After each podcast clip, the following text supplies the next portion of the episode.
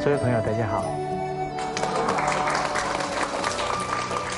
我们刚刚提到了，古人呐很重情义，在亲人当中，在朋友当中啊，都会流露出来。所以李白写了一首《黄鹤楼送孟浩然之广陵》，提到故人西辞黄鹤楼，烟花三月下扬州。孤帆远影碧空尽，唯见长江天际流。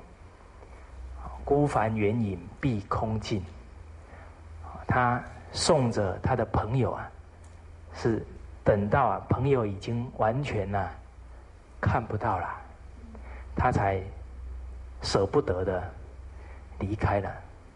啊，所以对朋友那一份情谊啊，那一份相惜。之心呐，就在这个送别当中啊，流露出来。那现在的孩子能不能写出这样的诗啊？很难，因为孩子现在啊没有恭敬之心，比较焦躁、烦躁了。所以我们也在这些礼仪当中啊，长养孩子的对人的恭敬。那刚好前天呐，我的结拜大哥啊来听我讲课，他从啊台中赶过来，他听了两节课呢，他马上又有事啊，他就在下午啊要离开，他就说呢，不来听我讲啊，他很难受，那个对我的支持啊，那个就不言而喻啊，真的是很很支持我。那后来呢，我就陪他走了一段路，送他去坐火车。那当他离去的时候啊，我也是一直啊在那里过犹待啊，百步语。突然想到啊，跟他相识这十年呐，我很多的决定呢，他都很支持。虽然很多次我都失败了，但是啊，他还是呢一直啊很信任我。他说啊，你只要呢，保持着啊，你对人对社会的这一份初心呐，一定会做出一些啊，能够利益他人的事。所以他是时时啊，都在关心我。那看到我这几年投入教育啊，他也非常欢喜，啊，非常欣慰。好，下一句是长者立。幼勿坐，长者坐，命乃坐。就是当长辈站着的时候啊，晚辈我们啊不要坐，等晚辈长辈叫我们坐了，我们再坐啊。这个是进退之礼。好，那学礼仪啊，也要学的灵活，不可以学呆了。比方说，看到人要行礼啊，要鞠躬，那刚好你在电梯里面很挤，然后突然看到你叔叔来了，你要不要再给他鞠一个躬？可能旁边的人都被你弹到旁边去了。啊，所以这个学礼要学的灵活运用。刚刚张教授也说，那在厕所的时候要不要鞠躬行礼？那就不用了。哎，等出来再打招呼就好了。好，我们要顺势而为，因地呀制宜。那刚好我们有一位老师，他也学了“长者坐，命乃坐”，所以到一个单位去啊，跟他的当地的负责人在谈话。对方是一个女性，结果站了很久啊，这个女性她就坐下来了。一坐下来呢，我这个朋友，因为他是长辈，从长者立，幼勿坐；长者坐，命乃坐。好，但是长者没有说嘛，他还是继续站着。好，那这一位长辈啊，他都必须怎么样？啊，头都一直，因为他很高啊，他又坐下来，头就这样，好，突然呢，这一位长辈觉得头都快晕，这个 很酸了，他说：“你坐下来吧，我的头都快受不了了。”所以呢，当我们看到别人已经在那里仰头而望了，好，不等长辈叫你坐，啊，你就很自然的坐下来，啊，所以学不可以学呆哈 好。所以长者，长者坐命的。好，那有一个孩子啊，他才差不多两三岁，一个小女孩。有一天呢，跟他父母还有外婆啊出去出游，在公园里面。那他父亲啊坐在那里看报纸，小女孩啊坐在一个板凳上面。突然，她的外婆啊走过来。结果那个小女孩突然就跳起来，因为那个椅子比较高，啊，所以她马上跳起来，因为啊没有站稳，啊就往前倾，然后倒下来。她的外婆跟爸爸都觉得很奇怪，啊，就站起来，赶快把她扶起来，啊，就问她你干嘛跳起来？啊，那小女孩说：“长者立，有误坐。”因为外婆过来了，赶快跳起来。哦，结果这个父亲呢，在那里很汗颜。好，那外婆走过来，他无动于衷，在那里看报纸。他两三岁的小女儿已经怎么样？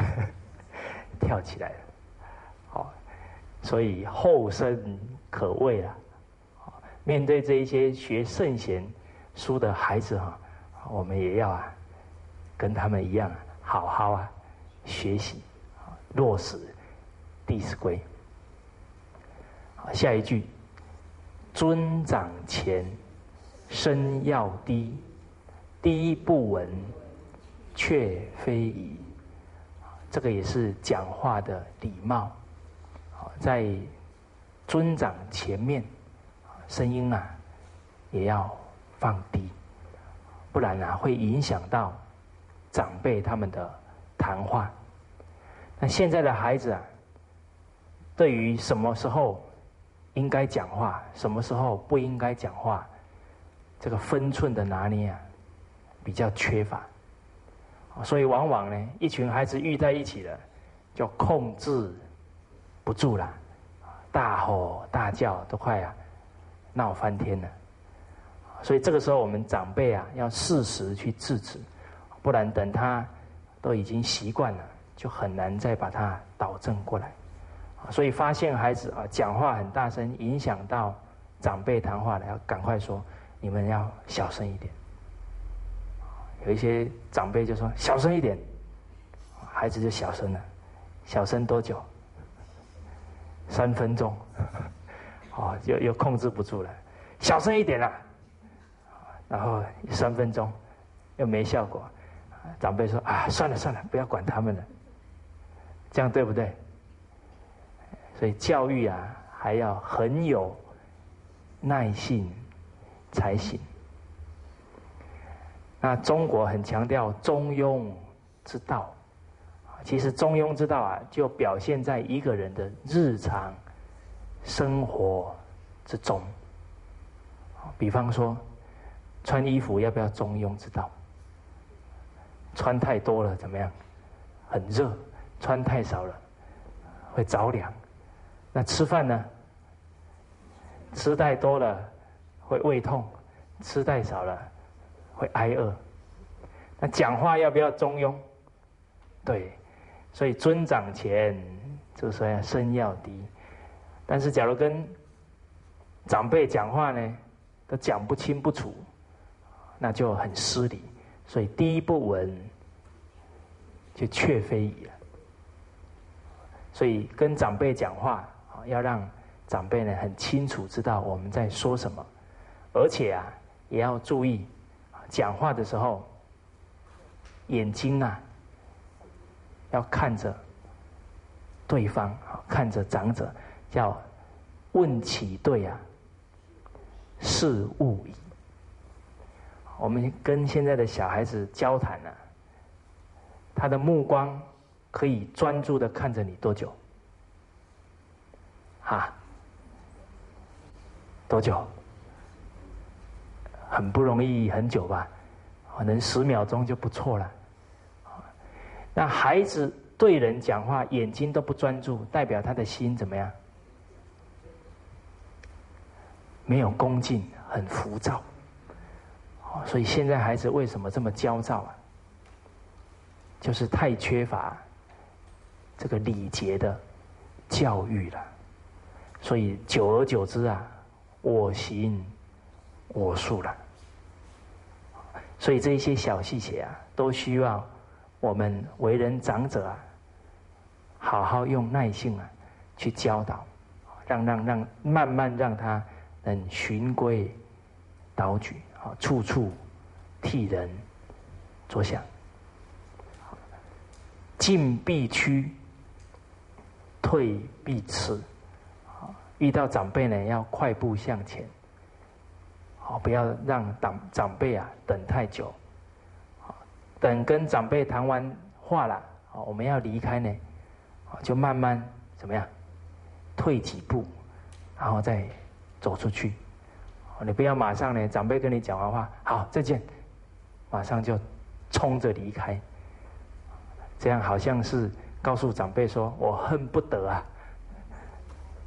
马上走，不要再多留一秒了。这个呢，处处啊，我们要注意到别人的感受啊，所以退必迟。好，出则悌，最后一句，视诸父如视父，视诸兄如是兄。这个诸父跟诸兄啊，在古代它的意思啊，是指伯伯、叔叔，可以延伸到像舅舅，啊，就是长辈，伯伯、叔叔、舅舅这一辈的。那诸兄呢，堂兄弟、堂姐、堂，啊，还有表兄弟。表姐、表妹这一这一些亲戚关系，我们啊可以回想一下，好这些叔叔、伯伯啊，也都是伴着我们啊照顾我们成长，啊也不知道啊曾经啊抱过我们多少次，不知道啊在心里面呢祝福我们健康成长，也都是啊很关怀我们。俗话说啊，受人点滴啊，也要涌泉相报。有这样的态度啊，人生才厚道，人生才会充满欢喜。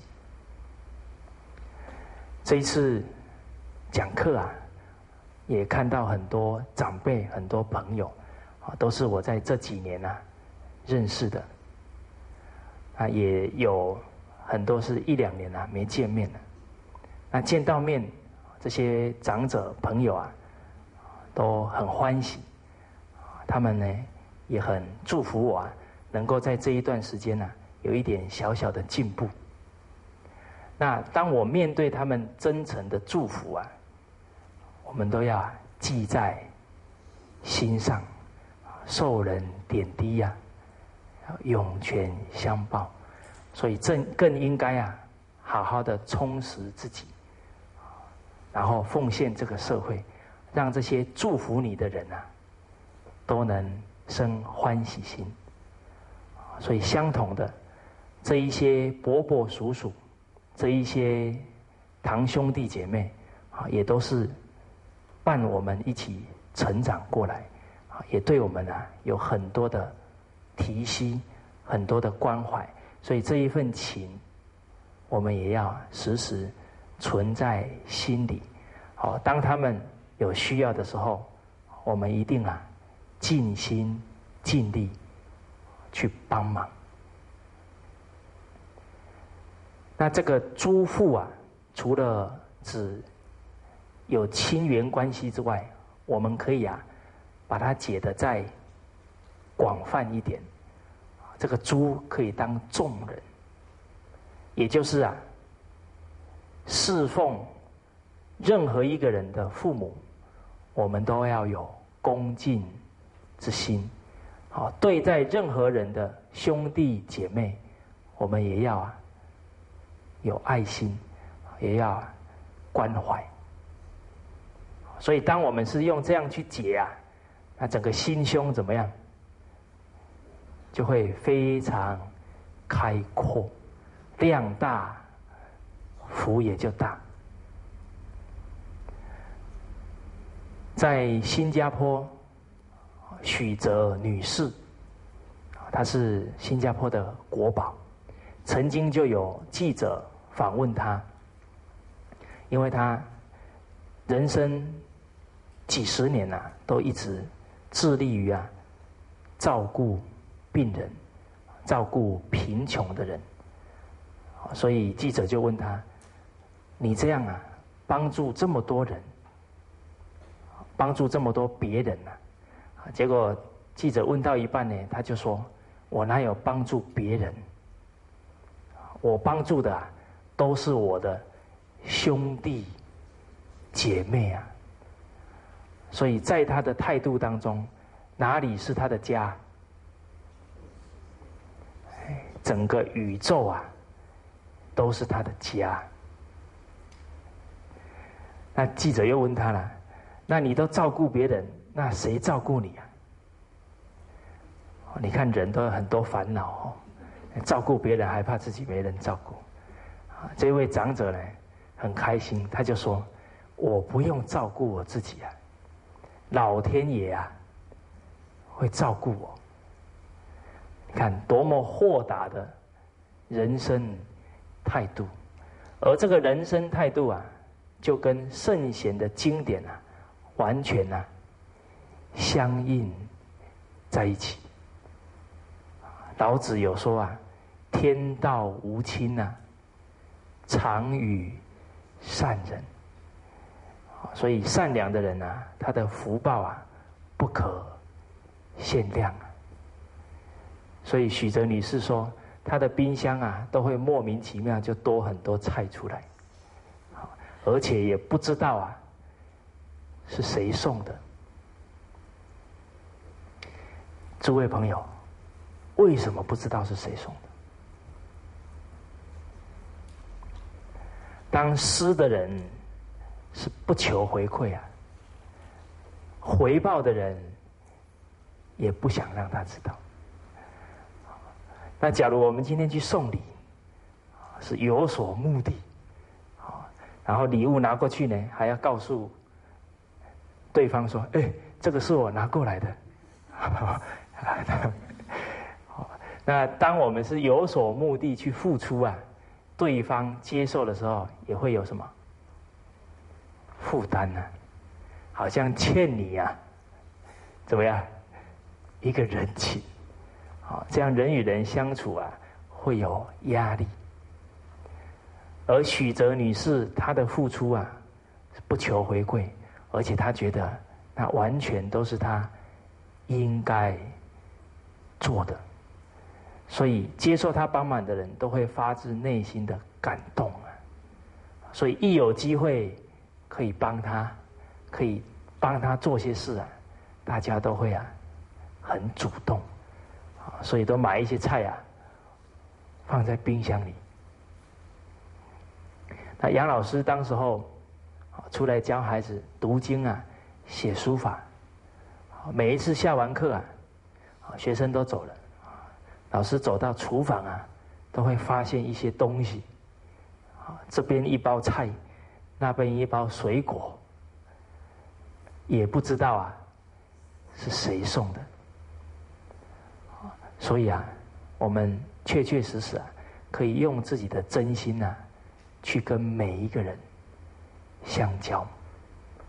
当你把天下人当兄弟，天下人呐，也会把你啊当兄弟看。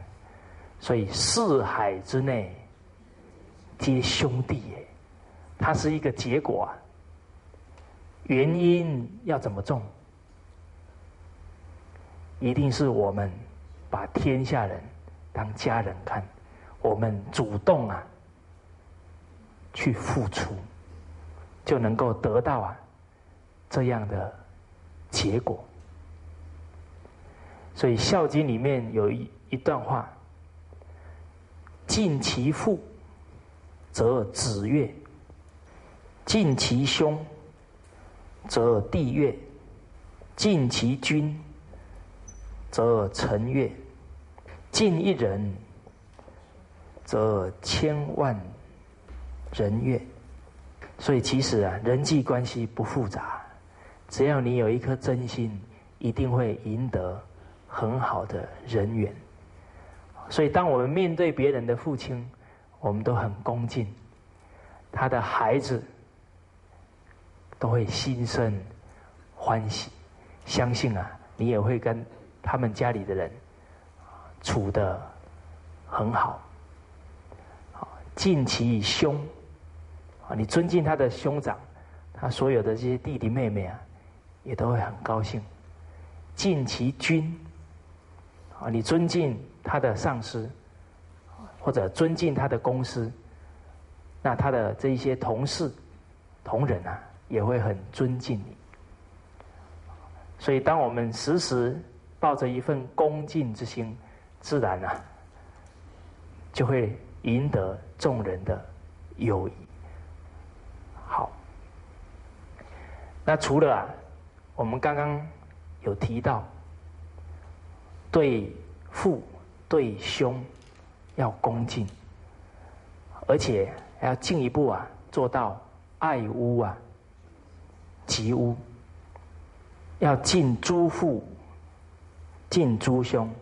比方说，哥哥的孩子、弟弟的孩子，或者是伯父的孩子、叔叔的孩子，我们应该怎么样？也要爱护。所以，古代在明朝的时候，有一位女士啊，叫张嘉英。她的父母啊，很早就过世了，所以她从小就是孤儿。她有三个兄长，后来三个兄长啊，很早就过世，然后她跟嫂嫂啊，就一起照顾。他这一些侄子，结果很不巧啊，他三个嫂嫂啊也陆续啊都去世了。所以在这样的当下，这个张家英他就抱定啊，一定要负起这个责任，要好好啊把这些晚辈啊都抚养长大。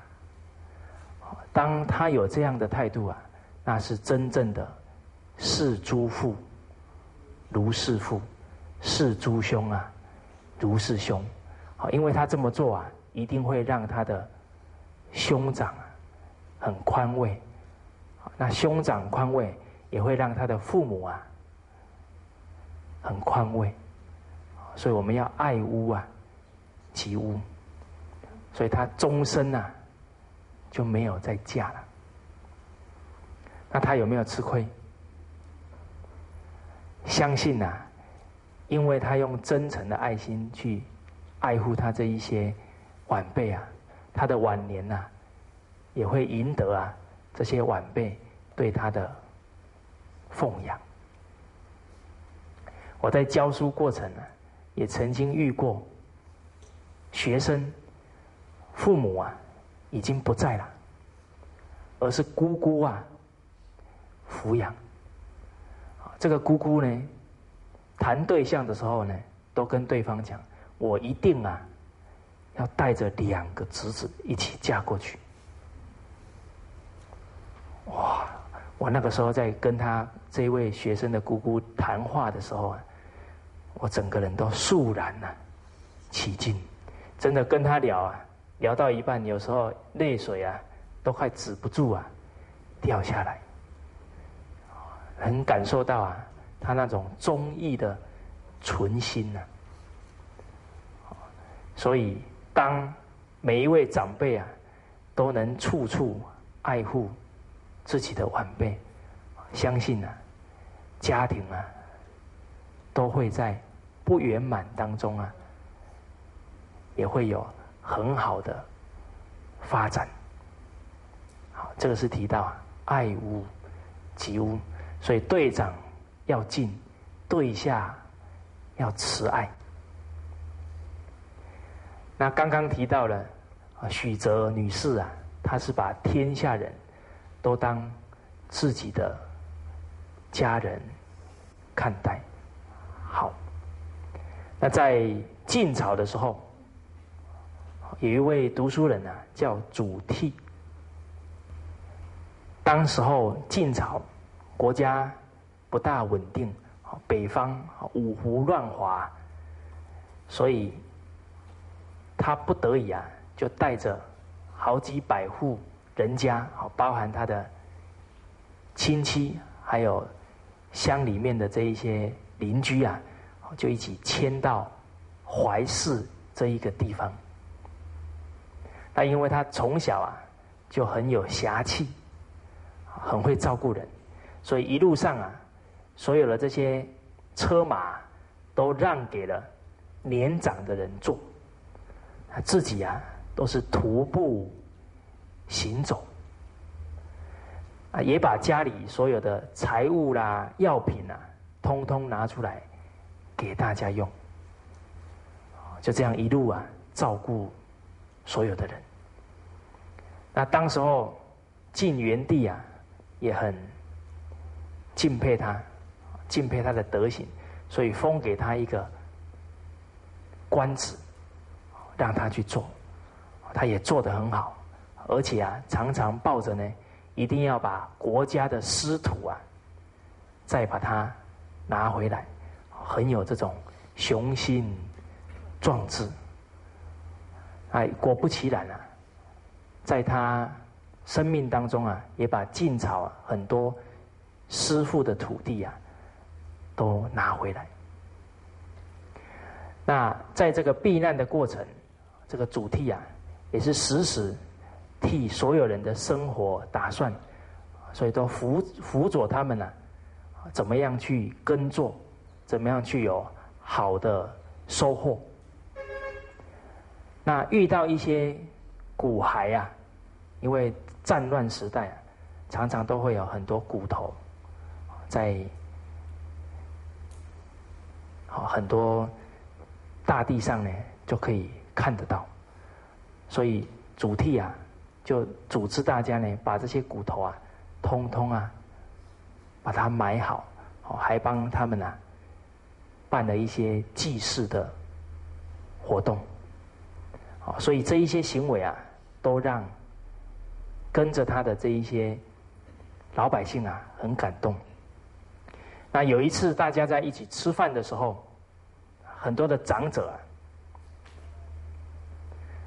在聊天当中就说了，他说：“我们年纪啊都这么老了，能够啊再遇到主题，就好像自己的在世父母一样啊。所以啊，我们呐死啊都不遗憾了。所以主题这种仁义之心啊。”不知道感动了多少人民百姓，所以主题去世的时候，他整个人民啊，就好像死去的父母一样啊，那样的悲痛。所以确实啊，主题就落实的视诸父如是父，视诸兄啊。如是兄，那我刚好到澳洲去读书的时候，有一位长辈啊，他比我父亲还大，在澳洲期间呢，他胃出血，胃出血，吐了很多血块出来。那刚好呢，他走到我们学院的时候啊，我刚好碰碰上他。看他整个脸呐，都是白色的，都苍白了，所以马上啊，我就赶快呢，去通知当地的这些工作人员，赶快把他送到医院去。那幸好啊，没有什么大碍，只是需要好好呢调养一段时间。那因为我们去啊是去上课，好每一天呐都有很多课程可以上。那这一位长者啊就必须有人呐照顾。那我就自告奋勇，我说呢，让我来照顾，我要体会一下孝养父母的感受。因为啊，我跟父母住过一段时间，很多朋友说：“哇，你好孝顺哦，都跟父母一起住。”我都很惭愧，因为啊，我父母身体都比我还好，看起来是我照顾他们，其实呢，很多都是。他们照顾我，那刚好在澳洲有这个机会啊，这个长辈生病了，我们可以落实什么？亲有疾，要先尝，这些都可以做得到。晨则醒，昏则定，要时时看到他的需要。所以我就啊，很欢喜啊，虽然课没有上到，但是我们可以。透过照顾这一位长者，把学到的东西呀，真正做出来。所以，因为他胃已经受伤，就不能吃一些啊比较不好消化的食物，所以必须从给婴儿吃的那种麦麸啊开始吃起，而且要差不多两个小时左右啊要吃一次。好，所以我就开始学习。那个照顾长者，两个小时呢，就帮他煮一碗这个麦麸给他吃。在这一段过程呢，我就提升了自己的细心程度。那长者也很欢喜哦，我们陪着他养病，所以也因为这一个因缘呐，我也在这个长者身上啊，学到很多的。处事待人的道理。这位长者虽然是工人呐，啊，他的工作啊也很多，有时候啊还要下到下水道啊，下得很深的下水道呢，哦，去做一些劳动的工作。但是啊，他都带很多印度人，带很多啊，因为新加坡啊。有来自很多国家的移民，他说他带着各个国家的人，他都是啊身先士卒，下去很危险，他都没有叫他的工人先下去，他都自己啊先下去。那工人在生活当中很拮据的时候啊，他都会慷慨啊解囊去帮助他们，也从来。不会啊，去跟他们要。所以在这一段过程当中呢，我又啊亲近了一个仁德之人。虽然他是用劳力啊，但是他却很喜欢中国文化，还写了一一首啊很好的小篆的字。所以确确实实啊，我们要礼敬一切人。很多卧虎藏龙啊，都在你的身旁，你都不知道。假如你能不断保持一个恭敬心呐，那你确确实实会处处啊遇到贵人，就能体会啊人亲人无限好，得日进啊，过日少。好，那由于我们住在一起呢，都互相照顾。那刚好呢，我必须啊先离开。好，这个陈伯伯啊，还有几位我们一起住的男士啊，在前一天晚上啊就聚在一起。然后呢，他们送我离开，那种男人跟男人的不舍之情啊，我也体会很深。所以我说，不止男生跟女生有真情，男生跟男生 也是有真情。真意啊，最重要的还是要我们有这一份真心啊，去对待别人。所以视诸父如是父，视诸兄如是兄。那我们接着要进入啊第三个单元，谨。我们看到“谨”这个字啊，要想到什么？要很谨慎，谨言慎行。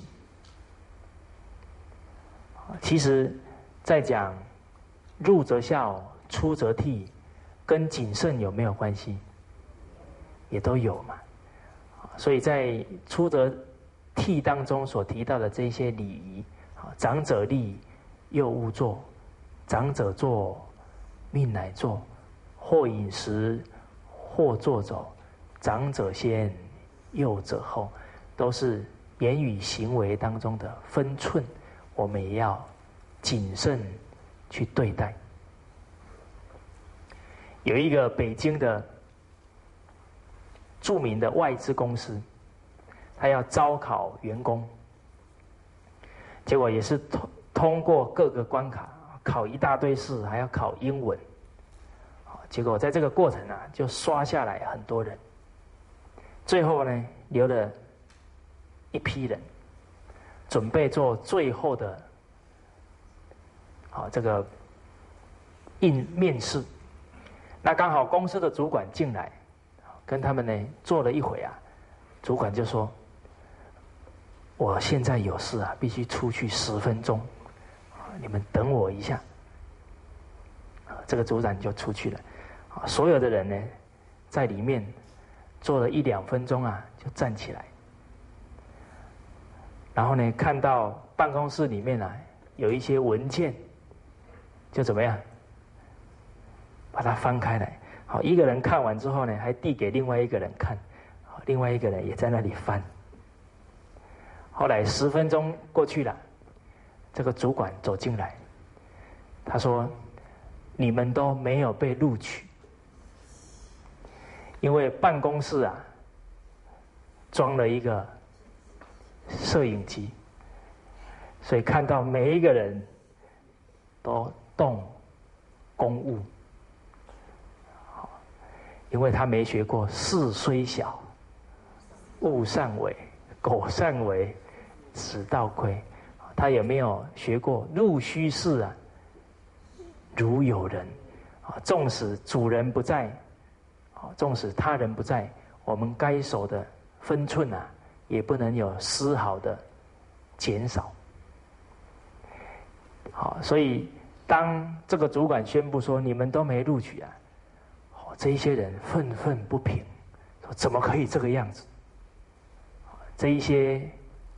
刚大学毕业的学生就说了：“从小到大，又没有人告诉我们不可以乱翻别人的档案。”所以呢，这些处事做人啊，至关重要。所以要谨慎。那这个谨的功夫啊，在小地方看，可能啊，我们一不谨慎啊，会阻碍到别人。啊，比方说你坐没坐相，脚还伸出去，很可能绊倒他人。那假如在大的方面你不够谨慎呐，也有可能造成灾祸，造成伤亡。所以前一阵子有美国的直升机啊坠落下来，后来查出原因呢。就是直升机在检查的时候，其实已经有裂缝了，但是没有检查出来，所以机人机啊都毁了。所以当我们在做我们该做的事啊，也要时时谨慎，不然啊，有可能因为疏忽啊，而造成了他人生命财产的损失。那像。我常常啊，坐飞机到很多地方去演讲，假如不够谨慎，刚好啊，今天要去马来西亚了，那个护照啊找不到，那会有什么情况发生？因为没有置官府有定位，勿乱顿啊，置误会，那会有什么结局啊？这个不止自己啊，可能会整个那个情绪啊非常紧张。到时候去不了了，又对不起谁啊？对不起一群啊，在等你的人。所以谨慎虽然是一个小地方啊，但是它的影响面呢，确确实实很大。所以，假如一个单位的领导人他不够谨慎啊，都可能因为一个小小的地方啊，而造成啊无法弥补的。过失，所以谨慎的态度一定要从孩子小时候啊就要养成。在中国大陆，去年有一个案件，让所有的人啊都在醒思，叫马加爵事件。马加爵呀，他是一个大学生，还没毕业。参加很多啊物理化学实验，全国的哦，都还得到名次，优不优秀？优秀哈。结果因为跟同学冲突啊，杀了四个人，所以被啊全国通缉。所以这一件事啊，就震撼了。整个教育界重新思考啊，要注重青少年的道德教育啊。那我也去问了一些朋友，说：“你看马加爵做出这样的事，你有什么看法？”有一些人会说：“这样的人呢，赶快让他死，把他枪毙了。”啊，有一些从事教育的人呢。他可能就不是这个角度了，他会觉得马加爵啊，怎么样？很可怜的，他都还没踏出社会，为什么会做出这么残忍的事情，这么夸张的事？所以这一个事件呢，家庭要反省了。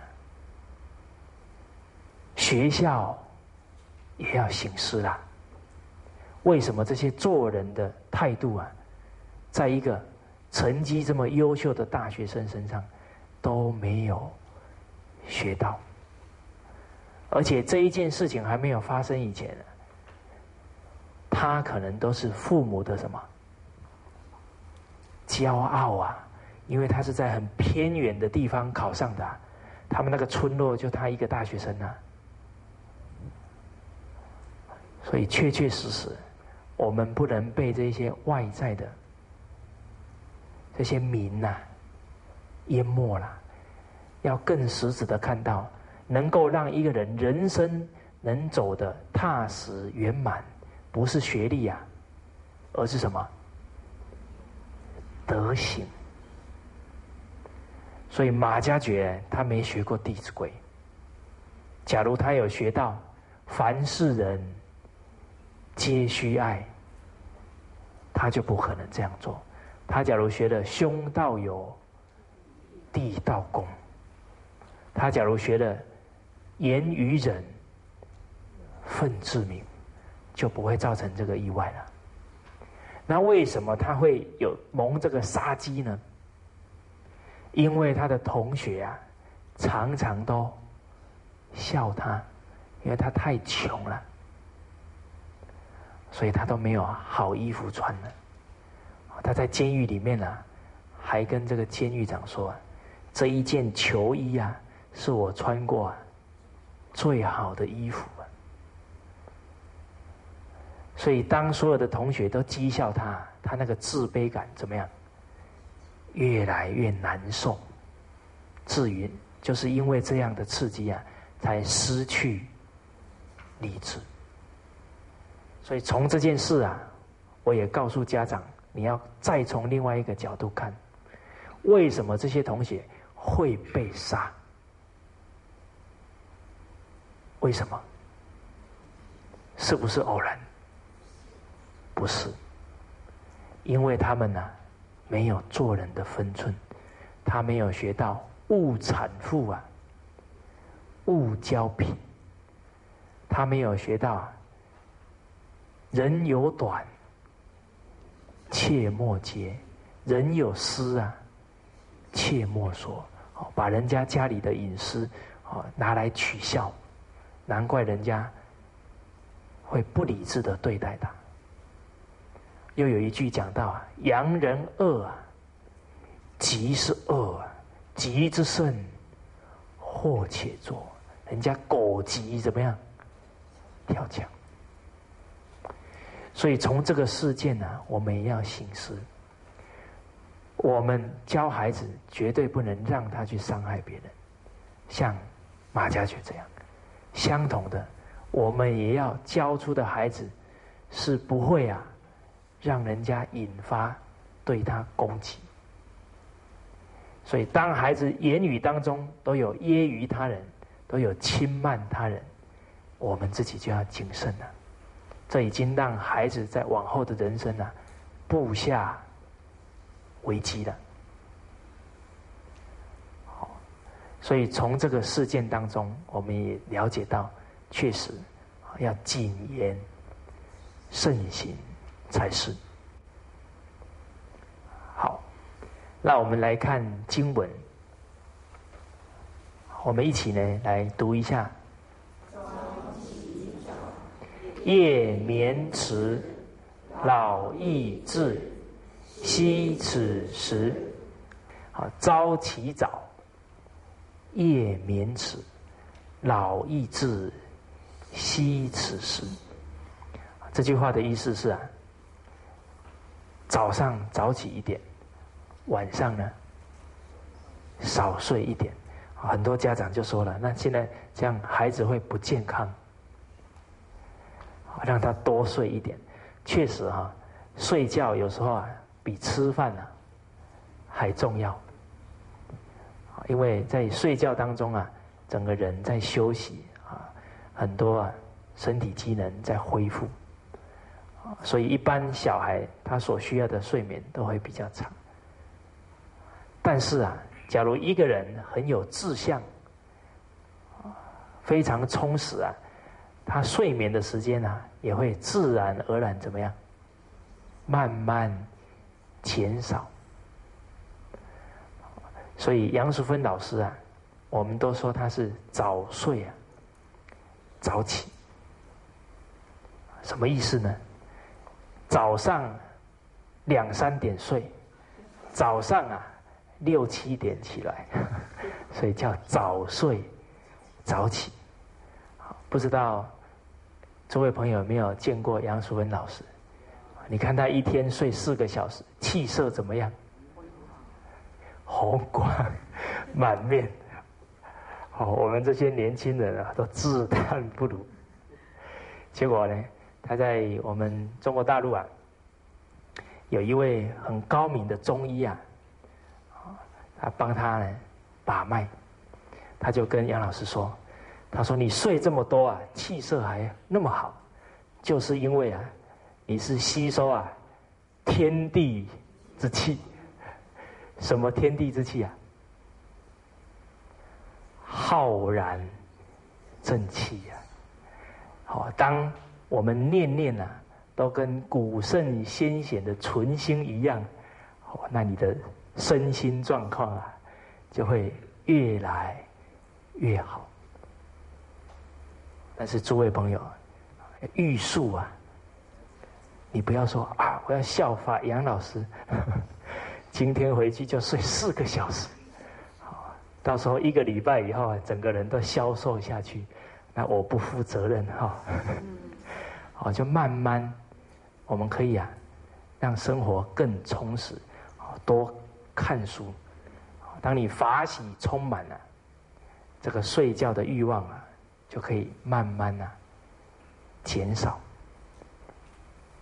那其实朝起早，夜眠迟啊，因为古代的人呐都很孝顺，所以很早起来啊，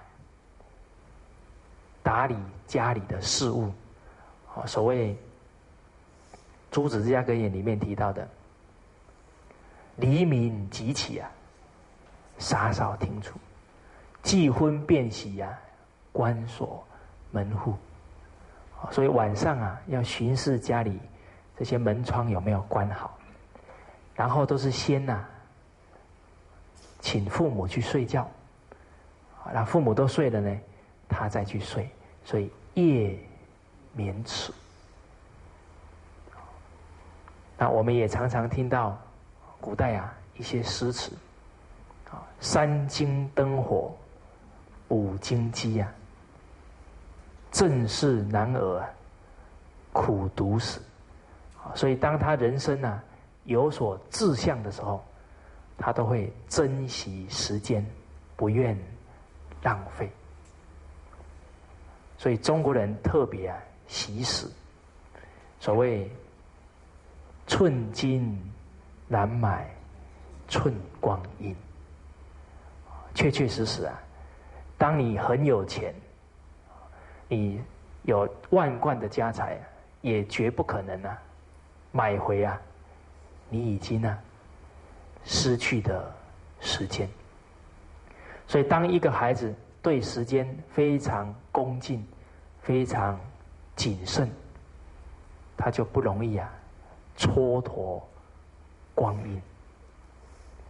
所以在汉朝时候，哦，有一首乐府诗啊，也提到。百川东到海，何日复西归啊？少壮不努力，老大就徒伤悲。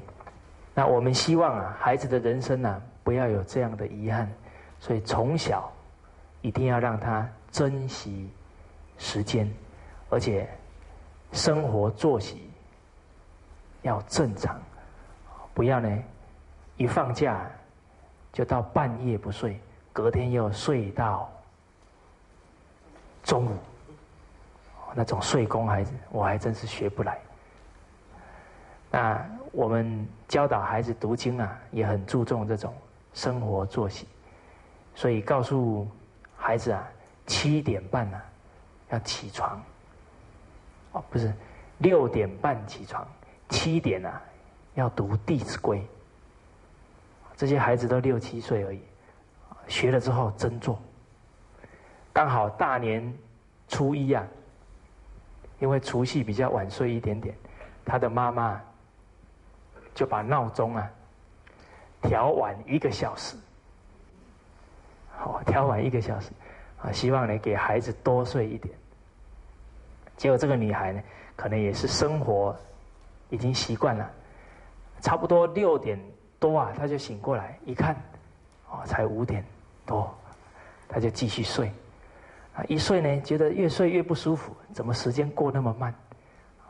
他他一看，哦，七点了，结果走出房间一看，八点，小女孩马上啊放声大哭，说啊，八点了，我没有念《弟子规》。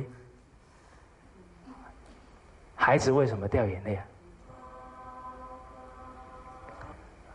你看，他对学问负责，他对老师啊恭敬啊，老师教导的话，他不愿意啊违背啊。